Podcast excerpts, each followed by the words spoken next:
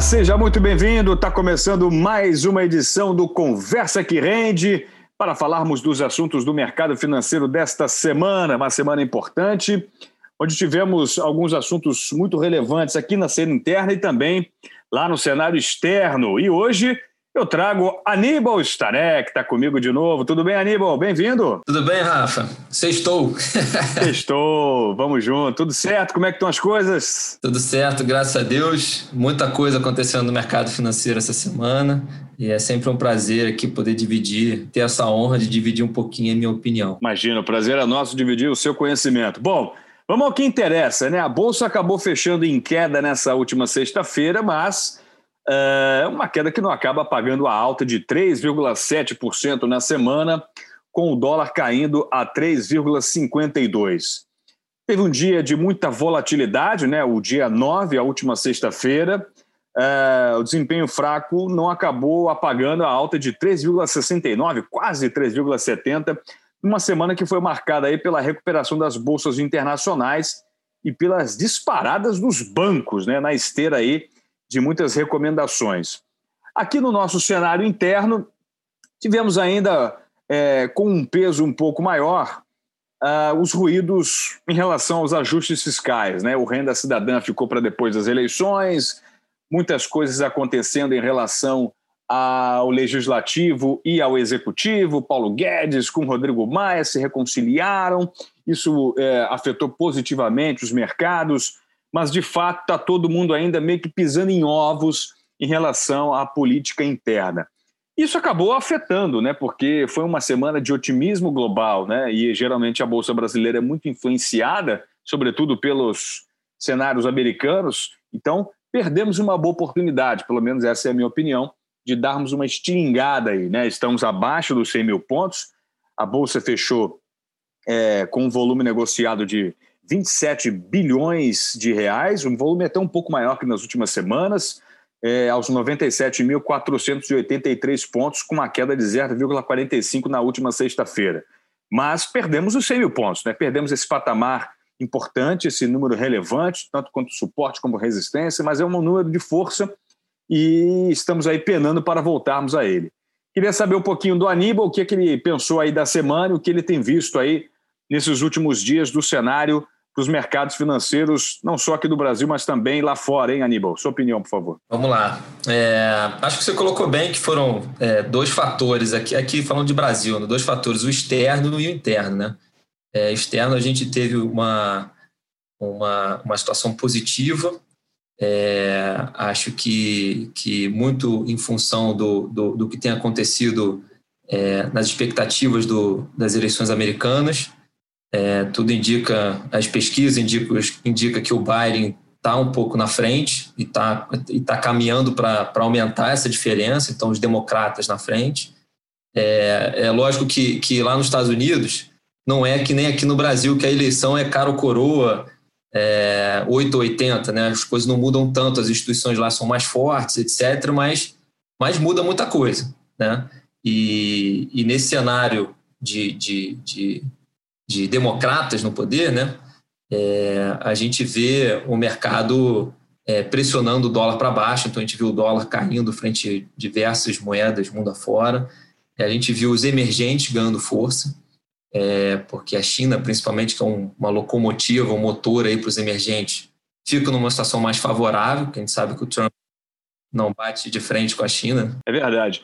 E Aníbal, te interrompendo rapidamente, o dia de hoje foi o único dia em que o real teve valorização em cima do dólar em muitas e muitas semanas. Aí eu vou demorar uns, uma hora para poder pesquisar aqui, mas na minha, no meu, no meu é, acompanhamento diário do euro dólar, perdão, do real dólar, o real teve hoje o seu primeiro dia de valorização frente ao dólar, eu digo no mundo, né? Não só altos e baixos, né? Mas no mundo inteiro.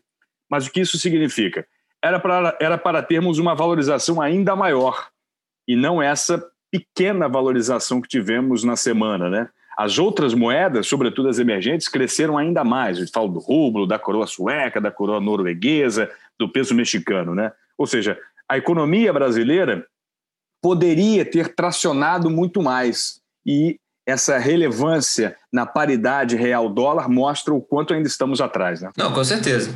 É, é, eu acho que é, que, é, que é um movimento global, esse do, do, do dólar mais fraco, né? É, mas aqui a gente enfrenta alguns problemas é, brasileiros, né? Que você comentou aí no início, que é, que é essa relação política. Teve um estresse muito grande, o mercado financeiro é, é, deu uma demonstração ali de pessimismo quando teve essa história toda de, de, de uma possível proposta, nem chegou a ser enviada para o Congresso, mas uma possível proposta de não pagar os precatórios para financiar é, programas de assistencialismo, etc. E parece que, que esse governo ele, ele ouve um pouco mais o mercado. Né? Então, voltou logo atrás, a gente viu várias sinalizações durante essa semana, tanto a conciliação do Guedes com o Maia, quanto é, outras pessoas falando, e no sentido de que, do respeito ao fiscal, né, que são as contas do governo. E, e, e isso influencia muito a, a, tanto a moeda quanto, quanto a bolsa aqui, né? É, e esse foi um outro fator que eu acho que, que contribuiu para a bolsa aqui brasileira subir, como você falou. A minha opinião é, é, é, é totalmente em linha com a sua, que a gente está um, até um pouco atrasado é, frente a outras divisas e, e, frente a outras bolsas. Acho que a gente está perdendo uma oportunidade justamente porque a gente está muito preocupado com essa questão fiscal, né? E aí o que você falou, a gente pode ficar aqui horas e horas conversando sobre política, é, falando tudo aquilo que a mídia já tem falado, eu acho que está na cabeça dos investidores, que essa questão do, do Bolsonaro está flertando com uma, com uma ideia mais populista, né? Aqui não convém é, defender um lado de direita ou esquerda, mas o mercado não gosta desse, desse, desse viés mais populista que porque eles, ele acredita que o mercado digo né acredita que foi um dos motivos da gente entrar nessa esteira ruim de gasto do governo e que está levando a gente a essa desconfiança toda se, se vai cumprir ou não o teto dos gastos etc a gente vê que o Bolsonaro está ganhando popularidade e, e, existe um medo de que, que ele siga nesse caminho aí de não respeitar te, o teto dos gastos e a gente entrar numa trajetória que a gente já sabe qual é, que foi que trouxe a gente aqui. Né? Sem dúvida. Eu acho que muito mais do que um viés para lá ou para cá, o que traz insegurança ao mercado é a instabilidade, né?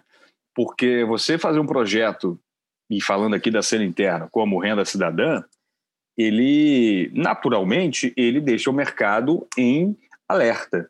Mas quando você propõe uma nova forma de política social onde a sua fonte de renda, a sua fonte será algo que traz insegurança jurídica para os mercados, é que as coisas realmente se arvoram, né? Então, mais do que ser esquerdo ou à direita, acho que não, não não cabe é, isso para o mercado. Né? O, o, o, mercado ele é a favor sempre do liberalismo, ele é a favor sempre das políticas que incentivem as empresas, que desregulem o Estado, né? que desincentivem. É mais pragmático, mais né, pragmático, né, exato. Né? Mas quando o mercado ele observa que o movimento do governo é de fazer uma política social baseada em insegurança jurídica, é que traz um ruído muito grande. Né? E aí, fazendo o contraponto lá nos Estados Unidos né? Que há também, essa semana, por exemplo, é, bom, eu que sou um cara que olho muitos mercados lá fora, sobre, sobretudo os mercados de moedas,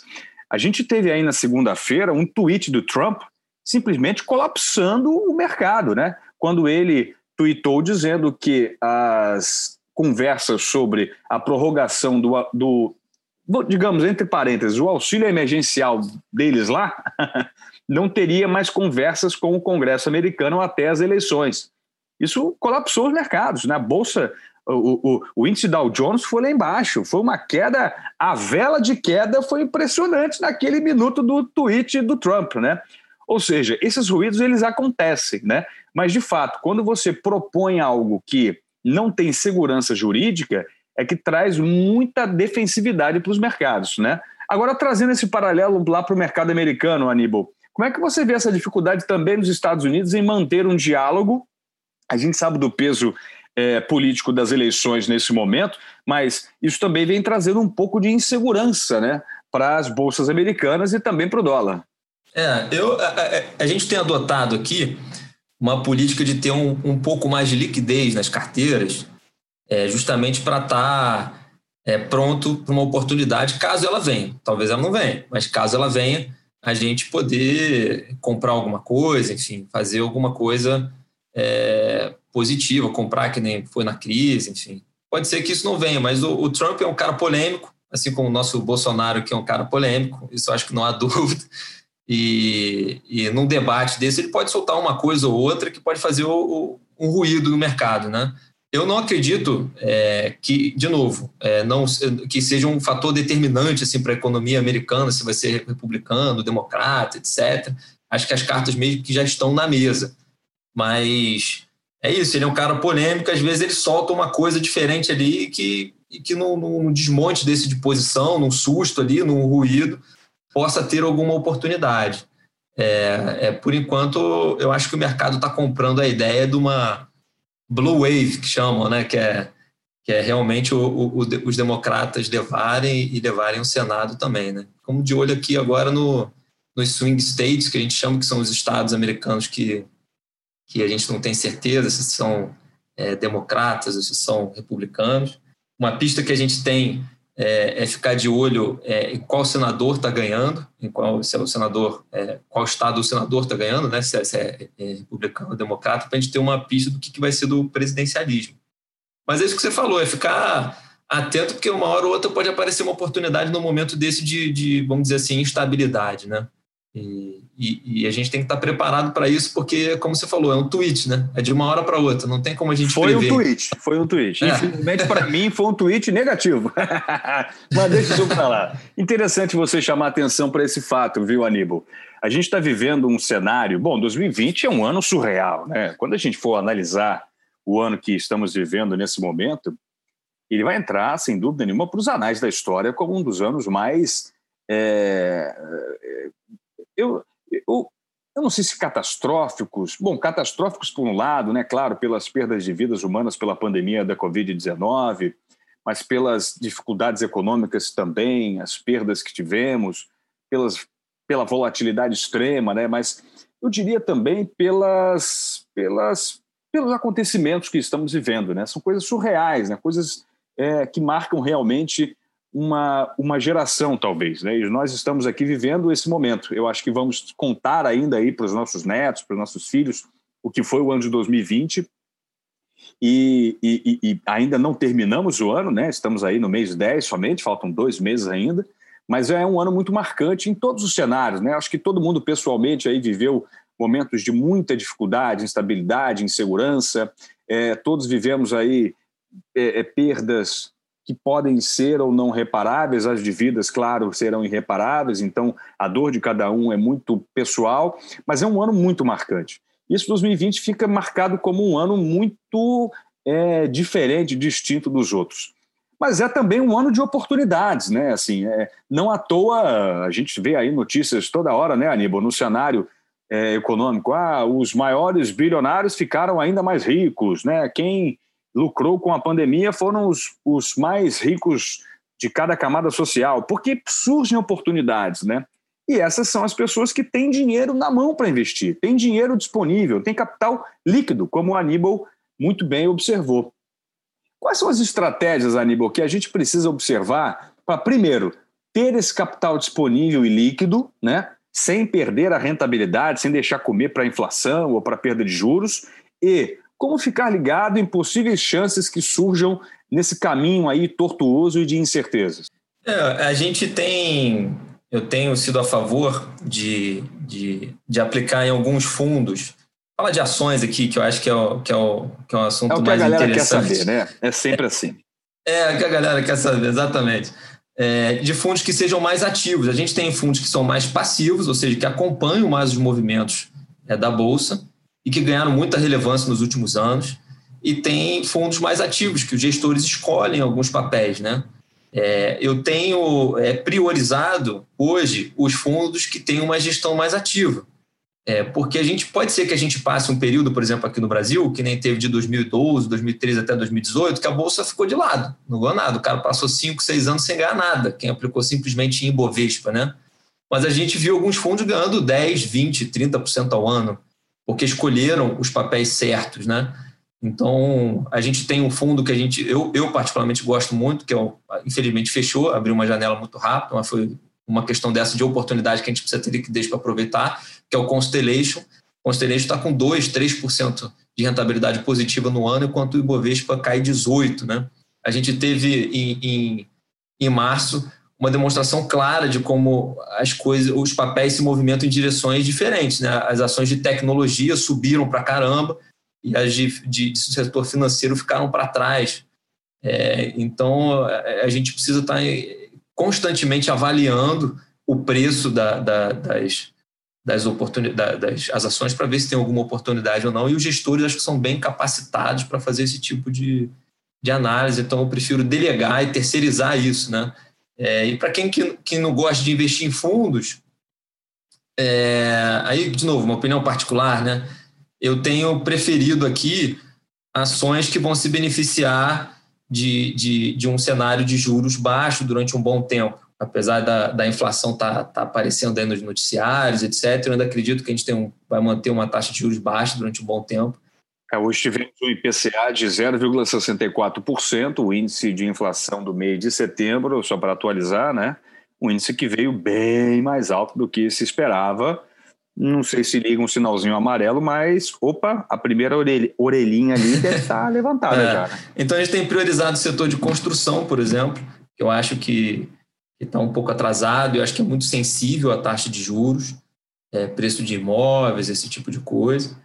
E ficar de olho na inflação, como a gente é, é você está comentando aí, porque já era de certa forma esperado um repique assim, né? Porque os preços caíram na pandemia, é lógico que uma hora eles iam voltar. A gente viu o IGPM é, com, com, com, uma subida vertiginosa, porque o IGPM. Esse aí pirou, né? Esse é, aí pirou. enlouqueceu o IGPM, né? o IGPM, para quem não conhece, é, ele é mais pesado o índice no setor de bens. Então, por isso que ele teve uma alta mais sensível, assim. E pior, influencia nos aluguéis, né? Rapaz, que eu tenho. Exatamente. Eu tenho, eu tenho alguns clientes que falam, pô, mas o meu aluguel subiu 15, 20, 18%, não é possível. O que, que você explica? Eu falo, caramba, calma. É que o GPM tem 60% do índice dele composto pelos compostos que são agregados da produção, eles são precificados em dólar e tal, tal, tal, o dólar subiu, enfim, é difícil é. explicar, mas é por aí, né, Aníbal? É por aí. E o IPCA ele é, ele é, muito pesado em serviço. E a gente sabe que o, que o setor de serviço ainda está tentando voltar, né? E pode ser que quando ele volte à tona, realmente é 100% que estava pré-crise, a gente tem um IPCA um pouco mais forte também. É, o, o, Banco Central não tem demonstrado muita preocupação, está tentando fazer o que a gente chama de forward guidance, que é você, ó, não, não interessa qual seja o IPCA, eu vou manter a taxa de juros baixa, porque assim ele mantém tenta puxar as taxas de juros de longo prazo para baixo.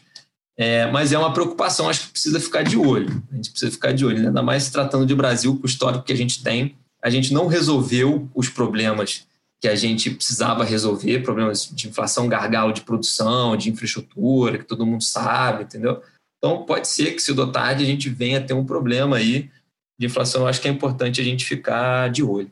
Legal, Aníbal. Bom, para a gente já ir encerrando o nosso papo, na semana que vem teremos é, uma semana mais curta, teremos o feriado do dia 12 de outubro, né, de Nossa Senhora Aparecida. O que, que você está prevendo aí para a próxima semana? O que, que você está imaginando de cenário para os investidores? A gente teve alguns IPOs essa semana, o Grupo Mateus, por exemplo, fez o maior IPO de 2020, né, chegou aí a captar 4,8 bilhões, 4,5, perdão, me fugiu o número exato agora, mas enfim, é o maior IPO é, do ano de 2020, muitos investidores é, buscando boas oportunidades de investimento. O que, que você está prevendo aí para a próxima semana? Não só aqui, mas também lá fora. Parece que o Trump não está querendo o debate que não seja presencial. O online ele está fora. Como é que você está vendo isso? Polêmico. É, eu estou um pouco é, é, é otimista é, com relação aos ativos em geral de risco é, justamente por isso que a gente falou da, das eleições, pelo fato do Brasil, pelo menos no curto prazo, Brasil em cinco minutos tudo pode mudar, mas no curto prazo parece ter acalmado os ânimos com relação ao fiscal etc. Eu acho que é, essa, essa, essa queda que a gente teve em setembro, uma queda forte em todas as bolsas internacionais e a parte de renda fixa também sofreu e tal, É, faz sentido, uma vez que a gente teve meses, é, vários meses de recuperação forte em termos de preço, então é normal a gente ter uma realização, entendeu? E eu acho que a gente deve seguir o caminho positivo em relação a risco, é, mas sempre com essa estratégia que a gente tem seguido, né? Sempre mantendo uma liquidez um pouquinho acima do, do, do que a gente mantém normalmente, justamente para aproveitar essas oportunidades que possam surgir, né? Com, com, com tanto aqui no Brasil, que toda hora parece uma coisa diferente, quanto no cenário americano, uma, um, um tweet, alguma coisa assim. É, é, é, nesse sentido que a gente tem montado a nossa estratégia, um pouco mais otimista e com, e com liquidez para poder aproveitar alguma oportunidade que possa vir a surgir. Maravilha. Aníbal, obrigado demais aí pela sua presença, bem-vindo de volta. Um grande abraço, até a próxima. Considerações finais aí. Obrigado. É, é um prazer estar de volta depois de algumas semanas. É, eu deixo aqui uma mensagem é, positiva, é, que nem eu deixei na época da crise. Eu acho que cedo ou tarde as coisas se resolvem e o ser humano ele é ele é incrível, um bicho que que consegue ultrapassar grandes dificuldades, né? Então faz parte a gente ter tido um, um, um mês ruim em setembro. É, e a gente tem que estar tá, tá atento às oportunidades, ter liquidez para aproveitar as oportunidades, mas não deixar de acreditar no país e, e na recuperação econômica que está tá evoluindo bem. E busque um tutor, um assessor, sempre para não, não, tomar suas decisões com base em, muita informação. Você, Rafa, que é, que é do meio de comunicação, sabe melhor do que. Hoje em dia, a dificuldade é de obter informação, mas sim de obter uma informação é, inteligente, né, importante, né, que tem muita informação, mas é, tem muita porcaria por aí, infelizmente. É assim, duas coisas aí você trouxe, bom, aí você trouxe quase um outro tema, né, mas vamos lá rapidinho.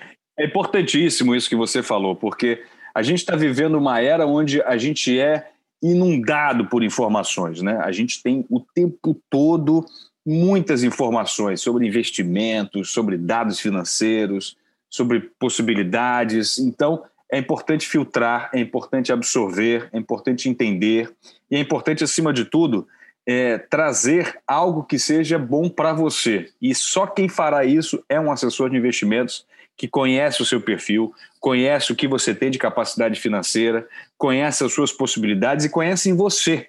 Conhece você. Talvez você não seja um cara que tem um apetite para risco, apesar de ter um volume de dinheiro grande. Ou você é um cara que tem apetite para risco, apesar de ter um dinheiro talvez um pouquinho mais restrito. Então, esse é o cara que vai trazer as informações mais corretas, mais abalizadas e mais precisas para adequar o seu perfil de investimento ao cenário que a gente está vivendo. Né? Eu sou um cara de comunicação, de fato, sou jornalista, todo mundo sabe.